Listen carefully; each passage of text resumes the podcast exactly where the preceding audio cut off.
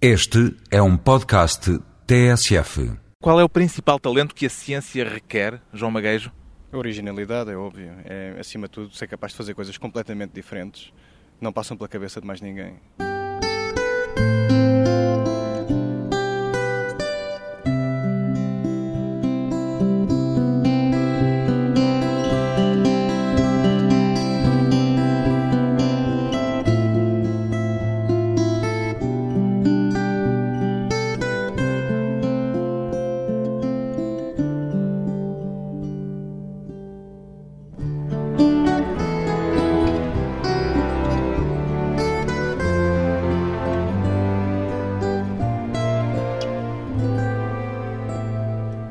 Maguejo, 36 anos, físico teórico, aceita ser apresentado João Maguejo como o cientista que põe em causa Einstein? Bem, isso é parte do trabalho que eu faço, portanto, nesse sentido está correto. Apenas parte. Apenas parte. Obviamente qualquer cientista faz coisas diversas, em áreas diversas, e algumas das coisas que eu faço... Mas é a parte central ou não? Não, nem por isso. Houve uma altura que era para aí 30% daquilo que eu fazia, agora talvez seja metade daquilo que eu faço. Mas não há dúvida que é a coisa mais controversa que eu tenho feito. É o que o torna, pelo menos, mais conhecido, o que o põe na berra, digamos. Na berra a nível da imprensa, não a nível da comunidade científica, tem tido uma reação inicialmente negativa, gradualmente mais positiva, mas tem sido um processo bastante doloroso fazer com que a ideia seja aceita. Einstein é provavelmente, para o cidadão vulgar, o maior ícone científico dos nossos dias.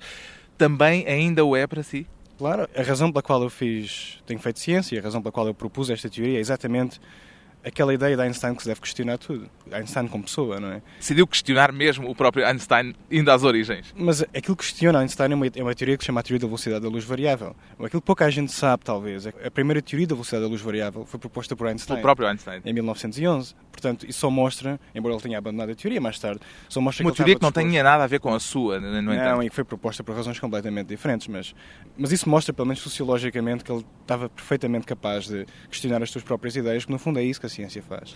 À medida que o tempo passa, desde que propôs a ideia, desde que pelo menos ela se infiltrou no seu trabalho, o que é que tem crescido mais em si? As dúvidas ou a convicção de que a sua teoria está correta? Isto não é uma religião, portanto, não tem nada a ver com convicções. Duvida até lá sempre, porque no fundo é isso que os cientistas fazem sempre, é duvidar, mesmo sobre as coisas que propõem.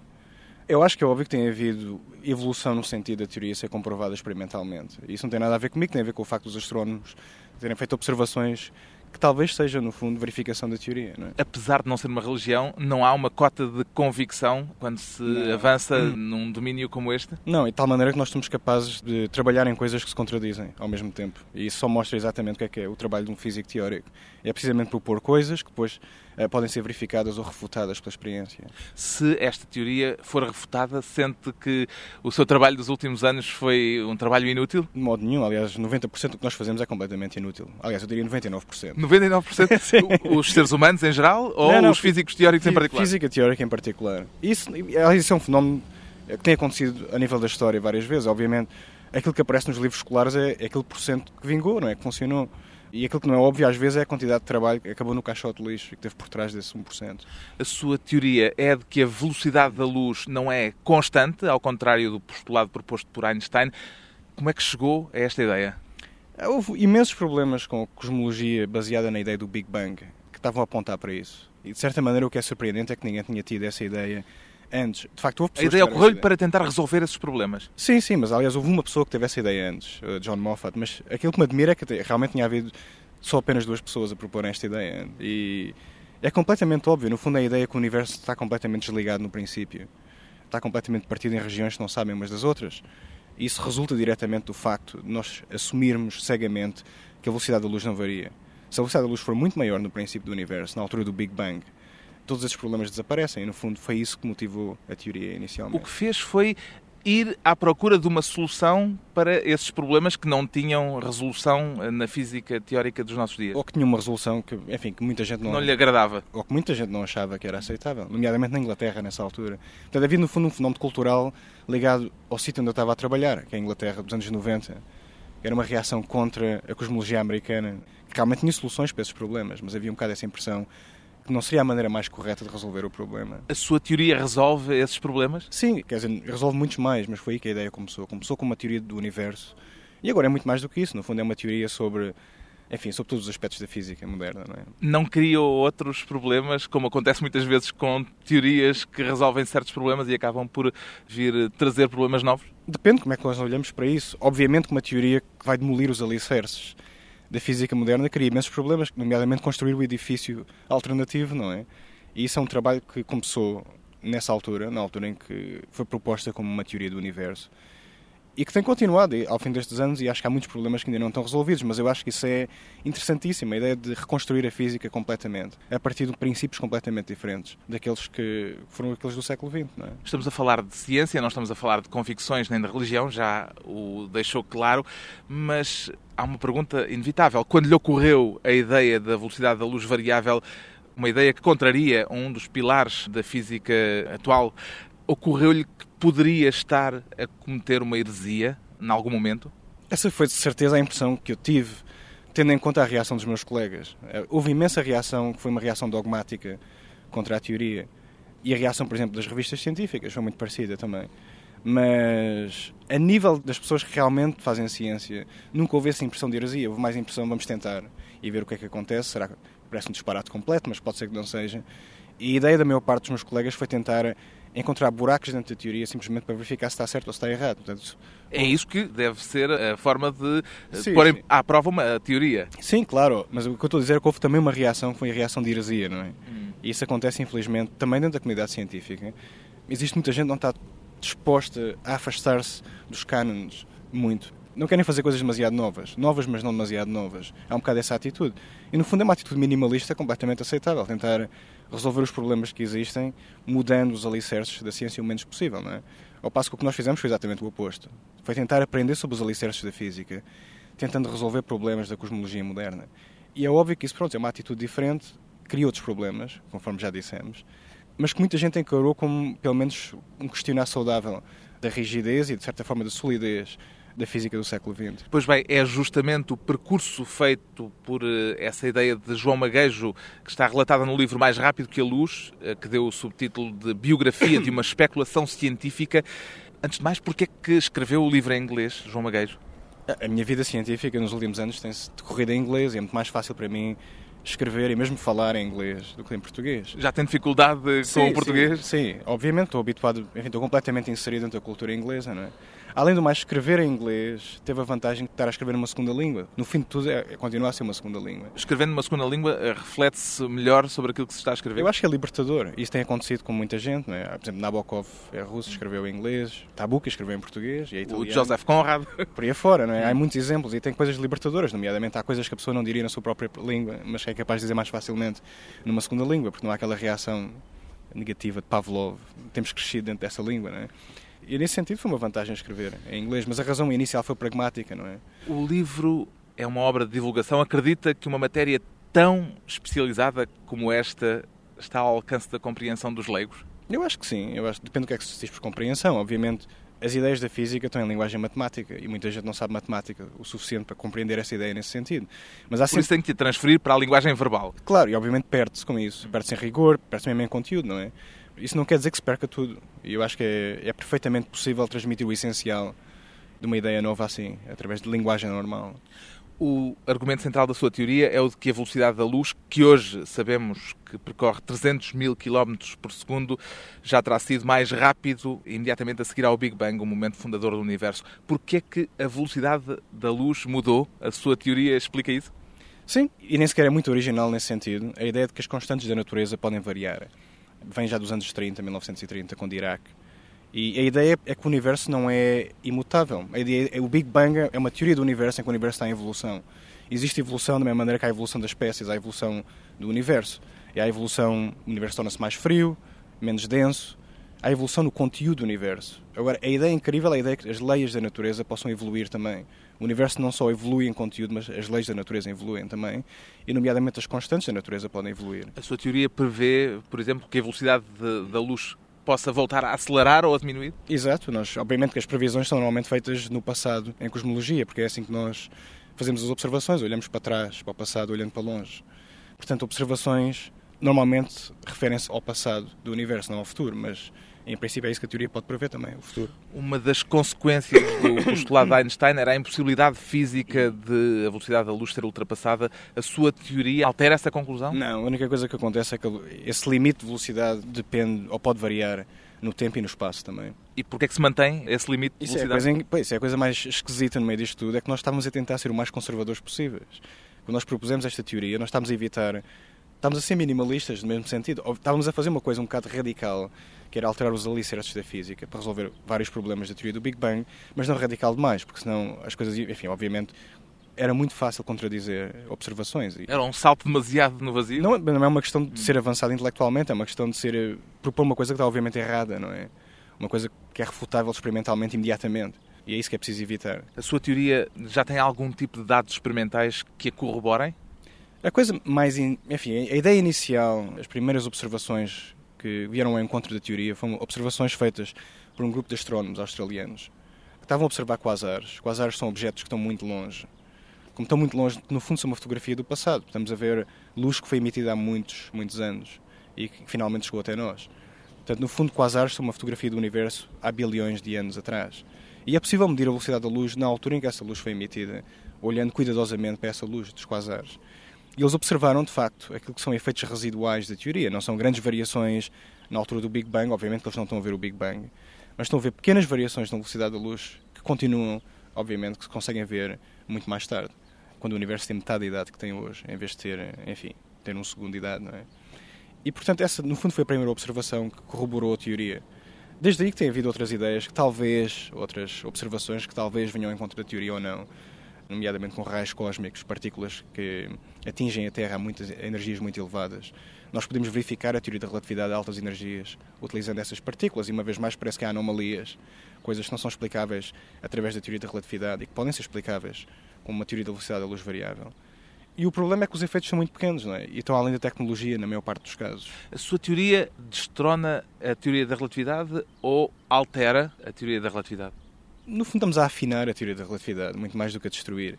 Da mesma maneira que a teoria da relatividade estava a afinar a teoria de Newton.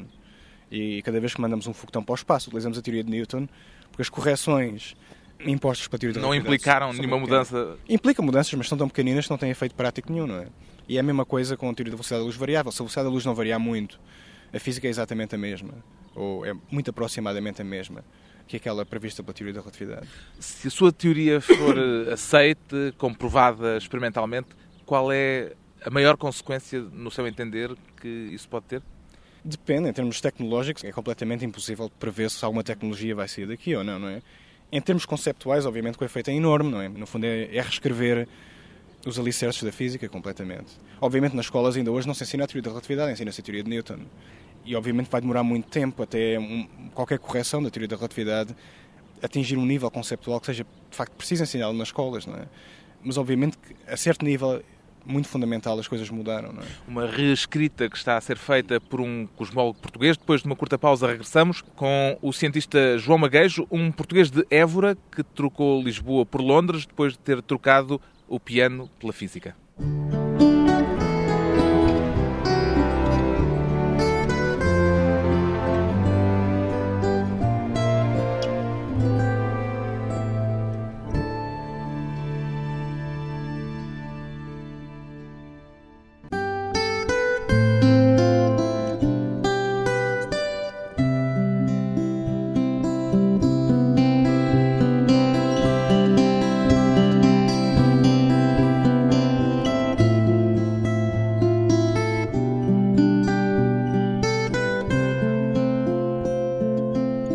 Regresso à conversa com o cosmólogo João Maguejo, que descobriu a paixão pela física num livro que o pai lhe deu por volta dos 12 anos, ainda o guarda, João Maguejo? Sim, e ainda o leio, de vez em quando. Ainda o li? É, de vez em quando é interessante voltar a ler certas passagens. Em português? Em português. Era Não, um livro de Einstein. Einstein e Infeld, eh, que era um colaborador de Einstein. Foi escrito nos anos 30, no fim dos anos 30. Já li de resto que esse Infeld escapou aos nazis em boa parte por causa desse livro. Um, era um físico polaco, obviamente, está a viver na Polónia nos anos, no fim dos anos 30, sendo judeu, como ele era, obviamente não, não é uma coisa muito saudável.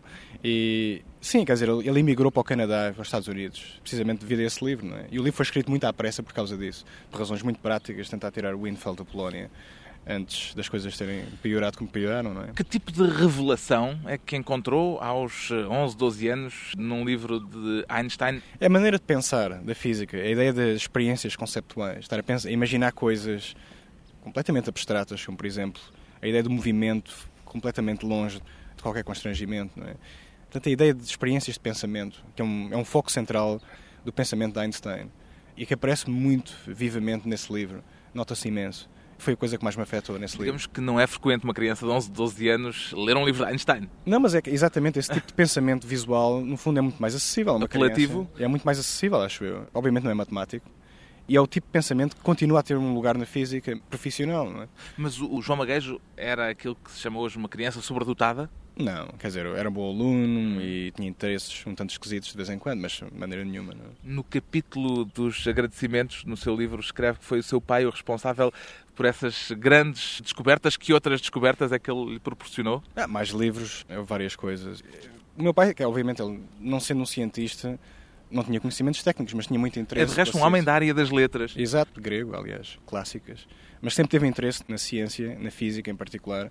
Isso teve o efeito, obviamente, de me pôr em contacto com ciência popular, livros de divulgação científica. Como é que ele o aliciou para a leitura? É eu um sempre dos. interessado. Eu, nessa altura, já fazia imensas experiências de química e coisas assim. Tinha um interesse geral pela ciência.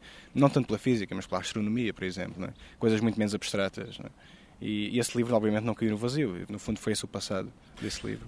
Que conclusão é que retira do facto dessas leituras terem sido, pelos vistos, mais importantes para a sua formação do que os programas escolares por que passou?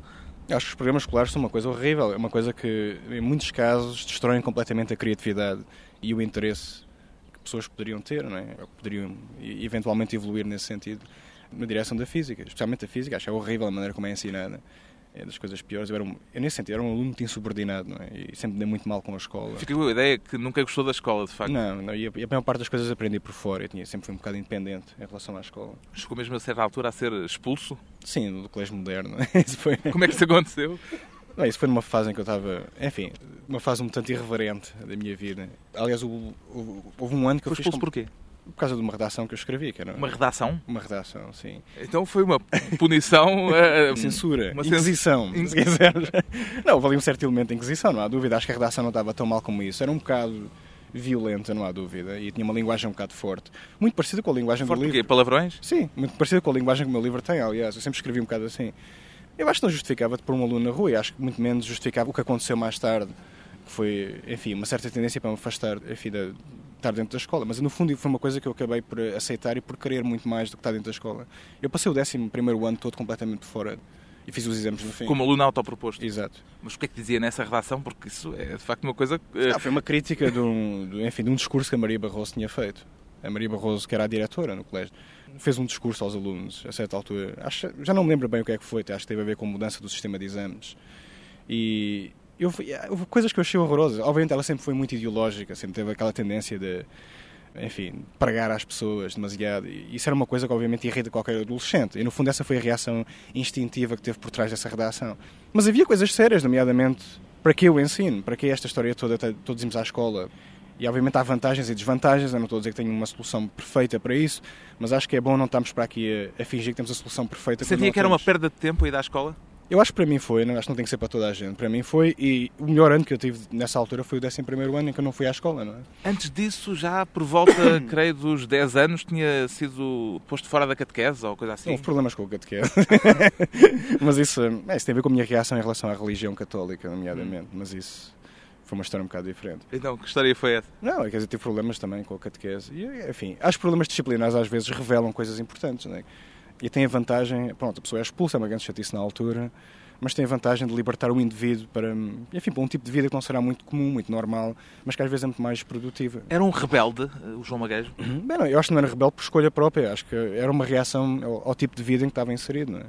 E ainda é? Sim, e continua a ser no sentido de que o sistema inglês, por exemplo, tem imensos problemas, o sistema científico tem imensos problemas, e acho que é importante nós, enfim, temos uma reação crítica contra esses problemas. E nesse sentido sou rebelde, mas uma vez mais não é, não é uma escolha própria, é uma reação natural. Já li, por exemplo, que o João Maguejo se descreve como anarquista. Em que sentido? Sim, eu acho, eu acho que imensas coisas resolviam se não existisse uma estrutura, como por exemplo existe a estrutura científica, da comunidade científica, uma estrutura hierárquica, né? se não houvesse nada disso. resolvia-se imensos problemas. Por exemplo, a comunidade científica tem um, um problema gravíssimo que é a divisão entre os cientistas que fazem a ciência e os políticos da ciência. Não fazem ciência nenhuma, mas têm poder completo sobre o que é que se vai fazer, o que é que recebe dinheiro, o que é que não recebe dinheiro. Isso cria o problema óbvio que, pronto, as pessoas que decidem o futuro da ciência estão completamente senis, não é? Estão passadas do prazo. E se realmente se não houvesse essa distinção, resolvia-se imensos problemas. E, Isso na sentido, ciência, mas essa costela anarquista estende-se a tudo o resto? Cada vez mais. Nessa entrevista atribui à sua rebeldia, essa costela anarquista, ao facto de ter crescido com a turbulência do 25 de Abril. De que modo é que isso formou? Bem, aquele período a seguir ao 25 de Abril em que eu ainda era, tinha 7 anos, não é? nessa altura, 7, 8 anos, 9 anos, aquele período até 76 e muitos de, dos amigos que eu tinha quando era adolescente eram pessoas que vieram desse período, não é? Portanto, eu acho que obviamente isso afetou imenso. A maior parte dos ingleses, por exemplo, nunca passaram por essa fase. Nunca passaram por uma fase de um período de revolução, de mudança e... De anarquia socialmente aceita. Exato, que era, nessa altura era socialmente aceito. E pronto, houve muita gente teve imensa influência, obviamente, sobre mim, nomeadamente o António Louçã, por exemplo. Chegou a ser militante trotskista, de resto? Cheguei, cheguei nessa altura. E eu acho que esses partidos têm, enfim, têm imensa importância no sentido em que não não caçar votos. E, portanto, podem dizer aquilo que é obviamente verdade, à partida. Não têm estarem... também os seus próprios mundos, as suas próprias hierarquias organizadas? E tem outros problemas, nomeadamente são muito dogmáticos, etc. Podemos ir por aí afora, não é? E, obviamente, não todo o lado desse aspecto da extrema-esquerda. Ou, por outro lado, acho que a extrema-esquerda era capaz de dizer coisas sobre, por exemplo, a lei do aborto há 20 anos atrás, que hoje toda a gente acredita, não é? Toda a gente concorda. E nessa altura toda a gente tinha medo, os partidos principais tinham medo, porque obviamente era demasiado arriscado. 20 anos mais tarde, acho que foram eles que no fundo resolveram, ou pelo menos lançaram para dentro da discussão esse tipo de assuntos. Ainda é esquerdista? Sim, continua a ser. E hum. é o que eu estou a dizer, cada vez mais anarquista no sentido do dia a dia. Não? É? Quando chegou a Cambridge, imagino que deve ter sido um choque hum com essa formação, com essa veia esquerdista, anarquista, ir deparar com aquela hierarquização rígida e. Não, isso é um lado de Cambridge. Por outro lado, há aquele outro lado de Cambridge que é completa tolerância em relação às pessoas serem diferentes, fazerem coisas diferentes, pensarem de maneiras diferentes. A minha surpresa de Cambridge foi, por um lado, enfim, o lado medieval daquilo, mas por outro lado também foi aquela reação de as pessoas não terem não se sentirem mal em relação a outras pessoas terem ideias diferentes é? e terem comportamentos completamente diferentes há comportamentos totalmente excêntricos dentro daquele clima que aqui em Portugal, enfim, a pessoa ia parar à prisão, não é?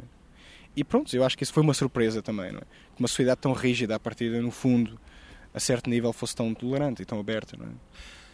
Ainda toca piano? Não, deixei de tocar completamente. Quer dizer, eu toquei piano muito intensamente até aos 20, 21. 20 anos. Já estava na faculdade, quando já, já ainda estava. tocava eu, piano altura, 9 horas por dia? E houve uma altura tive que fazer uma, 9 horas, não, um bocado menos, talvez não? 7, 7, 9 horas, à volta disso, dependia da altura, não? É? mas mas era impossível. Houve uma altura que eu tive que decidir uma coisa ou outra. E foi nessa altura que decidi deixar o piano e fazer física. E nunca mais tocou? Não, nunca mais toquei. Porque, quer dizer, no, no fundo é aquela dificuldade de se atingir um nível técnico bastante elevado e deixar tocar completamente, não é? É um tanto desconcertante voltar a tocar agora. É? O meio termo não lhe serve? Não. em nada? Não, mas não há meio termo, percebe? O que acontece é que, é que volta-se completamente, regride-se completamente. É uma fase muito primitiva, se deixar tocar com esse nível de intensidade. O que é que há de comum entre fazer música e fazer ciência? Há coisas parecidas. O processo mental não é muito diferente, mas, mas eh, eu acho que o que acontece é que as duas atividades exigem muito tempo e é impossível fazer essas duas. Tornaram-se demasiado especializadas para ser possível fazer ciência e arte em geral ao mesmo tempo. Sem meio termo, depois de mais uma pausa breve, regressamos com João Maguejo e um olhar crítico e cáustico sobre os bastidores da comunidade científica.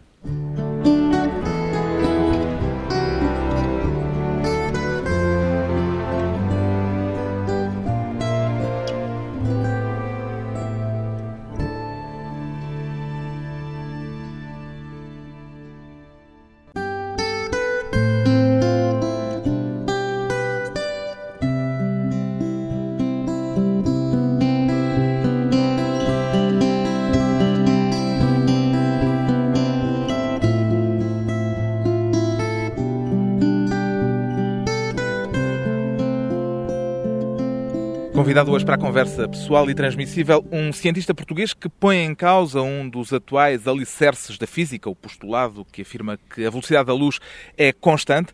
A sua teoria, João Maguejo, já lhe valeu uns quantos dissabores, alguns epítetos menos simpáticos. Qual foi a pior coisa que já lhe chamaram?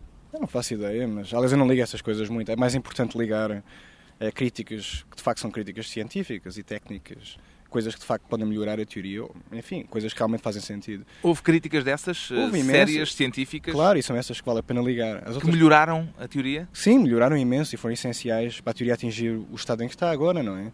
As outras críticas, muito francamente, entram por um ouvido e saem pelo outro, não, não faço ideia. Eu li a seu respeito expressões como egocentrista, arrogante. É natural, eu não sei em que contexto é que isso foi dito, mas é natural, por exemplo, que pessoas que nunca tinham proposto uma ideia nova achem arrogante propor uma ideia nova, não é?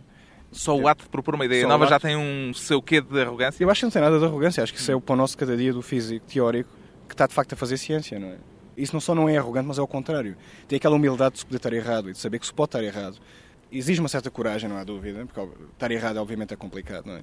Mas ao Não dá mesmo... jeito nenhum. não dá jeito nenhum, mas, mas ao mesmo tempo há aquela humildade de ser capaz de aceitar que as coisas podem estar erradas. Mas será que é pela teoria que houve quem lhe chamasse arrogante ou pelos termos em que, de uma forma às vezes bastante colorida, acaba por pôr as coisas no seu livro? Ah, o livro é outra história, não é? Uma coisa é a teoria, outra coisa é o livro. Obviamente o livro foi... Mas é, foi em relação ao livro que houve Sim, mais sim. reações desse tipo. Não, em relação à teoria também. Em relação ao livro, dizer, no fundo eu escrevi o livro por razões, várias razões, mas uma delas foi revelar como é que é o dia a dia do físico. Um físico que propõe uma ideia nova. E é uma coisa totalmente irracional. Aquela ideia que os cientistas são pessoas muito, enfim, com uma bata branca e muito.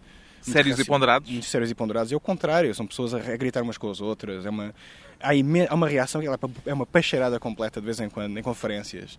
Aquilo é terrível, não é? E no fundo foi isso que eu tentei mostrar com o livro, não é? Aquele lado dos bastidores da ciência, que toda a gente, que todos os físicos reconhecem como verdade, não é?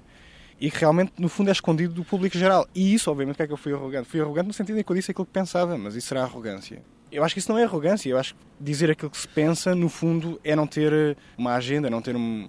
Enfim, não, não está a tentar ser oportunista. No fundo, é dizer as coisas tais como são, não é? O que é que está em causa de tão importante para um combate tão virulento? Bem, depende. Apenas ideias? Bem, em relação ao livro, existe não só o problema das ideias, mas existe o problema da maneira como a comunidade científica se organiza. Quando se propõe uma ideia nova, a ideia, normalmente a ideia é tentar publicá-la numa revista científica, não é?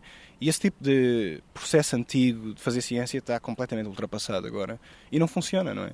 O que acontece é que ideias que sejam muito novas acabam por estar desfavorecidas. E ideias que são completamente medíocres, mas que são coisas comportadas. coisas bem comportadas têm uma vantagem, não é? À partida. E no fundo foi isso que eu tentei mostrar no livro. O que é que acontece quando se tenta propor uma ideia demasiado nova em relação aos colegas, em relação às revistas científicas, em relação aos astrónomos que fazem as observações. É uma reação que depende muito das pessoas não é? com quem se fala. Não é? Do seu lado também não se poupam adjetivos. É uma pessoa tão cáustica como transparece da leitura do livro. Eu não sei se o livro terá sido cáustico, no fundo aquilo é o meu estilo de escrever, não é? E, e como eu já disse, eu só- Um estilo cáustico. é um estilo cáustico, é mais fácil de escrever numa língua estrangeira, não é? E obviamente não há aquela reação, enfim, aquela reação que se podia ter na primeira língua da mãe a dizer que põe uma malagueta na língua por causa dos palavrões que se diz, não é? Não existe essa reação, é mais fácil dizer palavrões em, em inglês, por Chega a exemplo. dizer, por exemplo, para os ouvintes que não leram o livro, que se recusa a apresentar artigos científicos na revista Nature enquanto, vou citá-lo, enquanto não cortarem os tomates ao editor de cosmologia da revista. Bem, isso é uma figura de estilo, obviamente. E Eu não estou exatamente a dizer que devem fazer isso ao editor, mas e tem a ver com o estilo geral do livro, como o livro está escrito. No fundo é a linguagem que eu falo em inglês. Foi muito mais fácil escrever o livro com aquela linguagem verbal que eu uso do dia a dia, não é? Em Inglaterra. E é a linguagem que os meus amigos usam em geral, não é? E eu achei que talvez para o livro ser mais fluido e, enfim, fluir melhor, era, era de facto vantajoso utilizar esse tipo de linguagem. Por uma questão também de colorido verbal. Sim, é, é, para começar uma questão prática, era mais fácil para mim escrever assim. E depois eu acho que de facto é mais simples estar a ler um livro, é certas. Há partes do livro que são de facto demasiado técnicas mesmo assim, apesar de não serem linguagem Sim, matemática. toda a primeira parte. Toda a primeira parte, é, no fundo, é sobre a teoria da relatividade, é sobre a inflação, é sobre coisas que são de facto um bocado secas, não é? Não é? Acontece que os seus adversários têm um tal protagonismo no livro que lhes dedica mesmo a última frase. Diz assim: O autor gostaria de agradecer aos candidatos a inquisidores dos dias de hoje por já não brincarem com o fogo. Quem são os modernos candidatos a inquisidores? Bem, isso teve a ver não tanto com a comunidade científica, mas teve a ver de facto com a reação ao livro que houve em Inglaterra.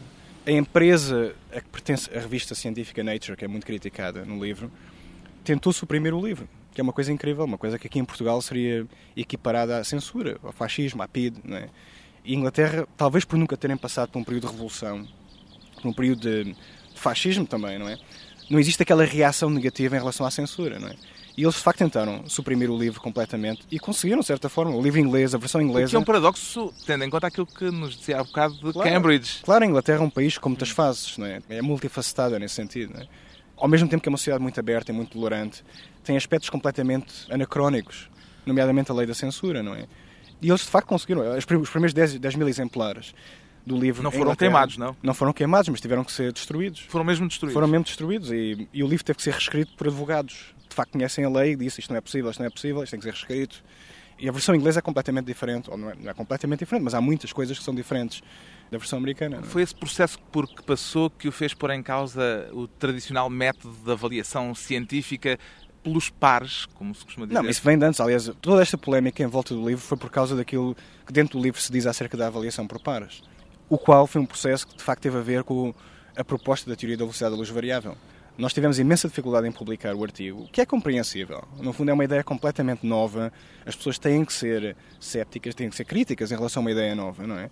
Mas houve imensa reação de supressão, tentar suprimir uma ideia nova, não é?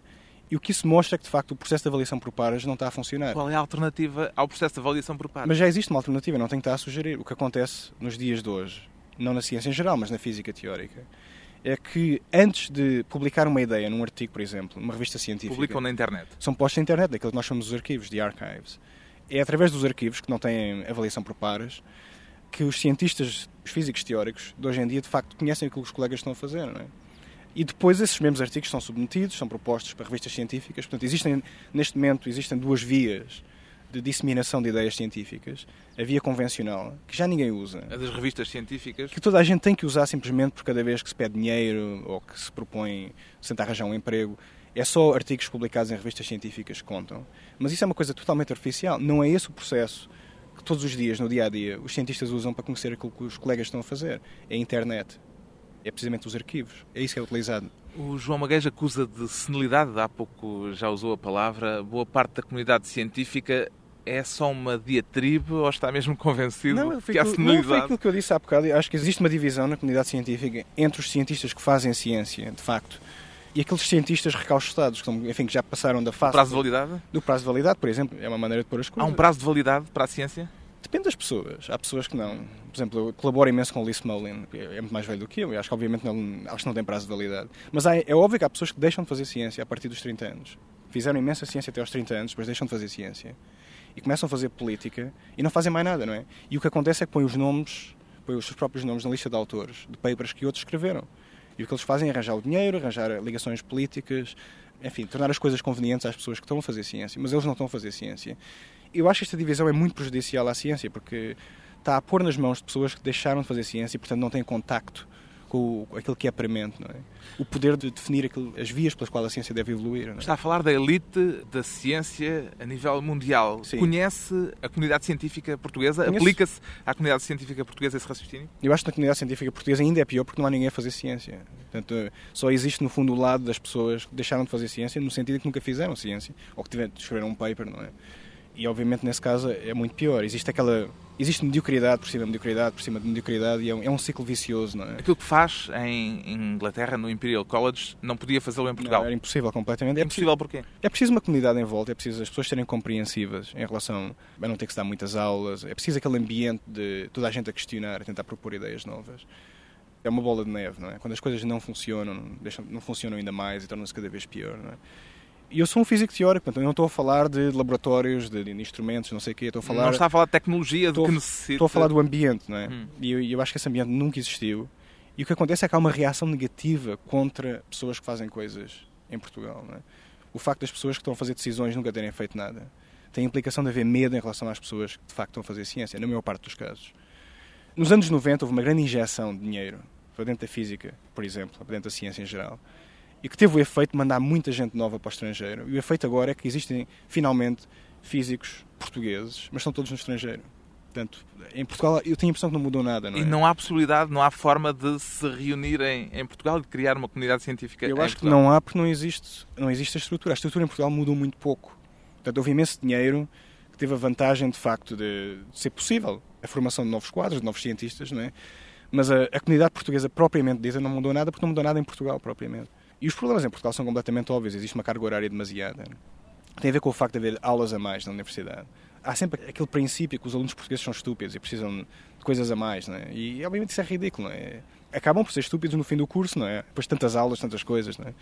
Isso é o primeiro problema. O segundo problema é que não existe uma correlação muito óbvia entre qualidade e as pessoas de facto serem valorizadas, não é? Antes, pelo contrário, dá, dá um bocado aquela impressão que pessoas que continuam a publicar são perigosas e, portanto, são suprimidas, não é? E estas duas coisas, obviamente, criam um ambiente horrível é? dentro da comunidade portuguesa. E quando vem cá, como é que se sente? Eu tenho muito pouca ligação com. Quer dizer, eu gosto imenso de Portugal. É? Eu estou a falar em relação à comunidade, em relação a trabalhar em Portugal. Para mim era impossível trabalhar em Portugal. O que eu estou a verificar é que há muita gente que volta com a ideia que vai mudar tudo, não é? Vão mudar, finalmente, viram lá fora, fizeram um bom trabalho, voltam para cá e vão mudar as coisas cá dentro. Ingenuidade? É ingenuidade e não fazem nada. Quer dizer, chegam cá, não só não mudam nada, mas ao fim de dois anos deixaram de produzir ciência também, não é? Foram absorvidos completamente pelo sistema e neste momento são tal e qual como as outras pessoas que cá estavam antes. Não é? O físico teórico, o cosmólogo João Maguejo tem prazo de validade? Isso nunca se sabe. Eu acho que é importante ser capaz de admitir que já não se está a fazer boa ciência quando isso acontece, não é? Já jurou, um... por exemplo, que nunca o apanharão numa posição burocrática Exato. de administrador da ciência? O que acontece é que muita gente, quando chega a esse estado, passa a ser um burocrata da ciência, não é? E isso eu nunca faria. Porquê? Porque, obviamente, eu sou contra essa bipolarização da ciência entre burocratas da ciência, políticos da ciência e cientistas, não é? É o tal princípio anarquista, não é? E, obviamente, nunca vou participar nessa transição para a fase 2. Né? O que é que vai fazer quando perder o fulgor científico? Faço a mínima ideia, mas certeza que o burocrata da ciência não vai ser. Já pôs a hipótese de escrever romances? Sim, sim. é uma hipótese séria ou é, é uma blague? É, é, uma, ideia, é uma hipótese séria. Aliás, tem tentado de vez em quando a brincar. Não é? Ah, já sim, mas não exercitou? É, mas não é sério, é engraçado tentar de vez em quando escrever qualquer coisa, mas, mas não é. A única coisa que eu escrevi em forma de livro foi este livro, realmente, e, enfim. E eu acho que o problema é que quando se está a fazer imensa ciência, é difícil fazer qualquer outra coisa, seja ele piano, seja escrever um livro, seja escrever um romance, não é? é completamente... Dedicava-se à literatura para escrever sobre o quê? Faço ideia, mas acho que, mas acho que seria uma possibilidade. E enfim, quando lá chegarmos, veremos, não é? A biografia científica e humana de um cosmólogo português que desafia um dos postulados centrais da teoria da relatividade de Einstein, um desafio documentado por João Maguejo no livro mais rápido que a luz, edição gradiva.